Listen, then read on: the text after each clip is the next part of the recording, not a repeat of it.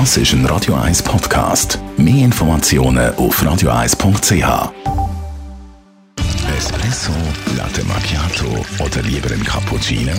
Es ist Zeit für die Radio 1 Kaffeepause mit dem Armin Luginbühl.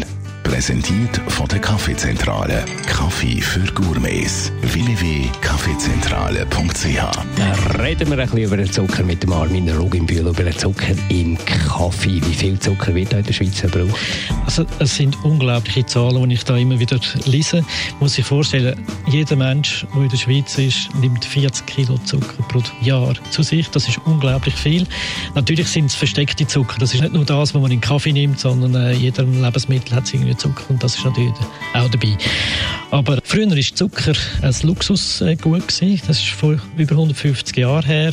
Wenn es etwas zu belohnen gegeben hat, hat man äh, Zucker verabreicht. Und das dunkelt mich, es ist eigentlich heute immer irgendwie so, dass Menschen, wenn sie irgendwie etwas als Belohnung brauchen, dass sie etwas Süßes zu sich nehmen. Aber der Zucker ist unter Druck, wird überall thematisiert, dass es wahrscheinlich nicht wahnsinnig intelligent ist, zu viel Zucker zu sich zu nehmen. Es sind auch so Innovationen gekommen, wie zum Beispiel der Lidl-Löffel, 20% weniger Löffel, so quasi, könnte man sagen. Was haltest du von solchen Sachen? Ich finde es eine wunderbare Idee, um die Thematik weniger Zucker zu verwenden, zum Beispiel. Und Anscheinend ist der Löffel ausverkauft, ist das auch ein Bedürfnis. Ich finde es lustig, dass man das macht. Das ist eine ganz simple Idee. Mit einer kleinen Pyramide im Löffel rein sieht man gar nicht, wie, wie viel Zucker das würde fehlen.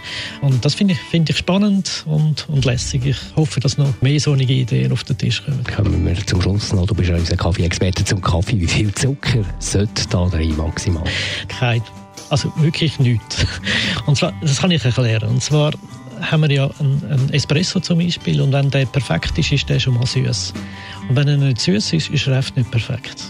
Und Zucker stört eigentlich nur, es überdeckt eigentlich alles andere, was im Kaffee innen auch noch ist. Und das finde ich persönlich schade.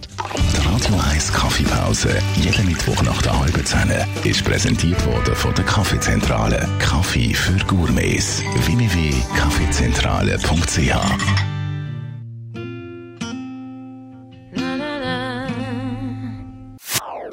Das ist ein Radio 1 Podcast. Mehr Informationen auf radio1.ch.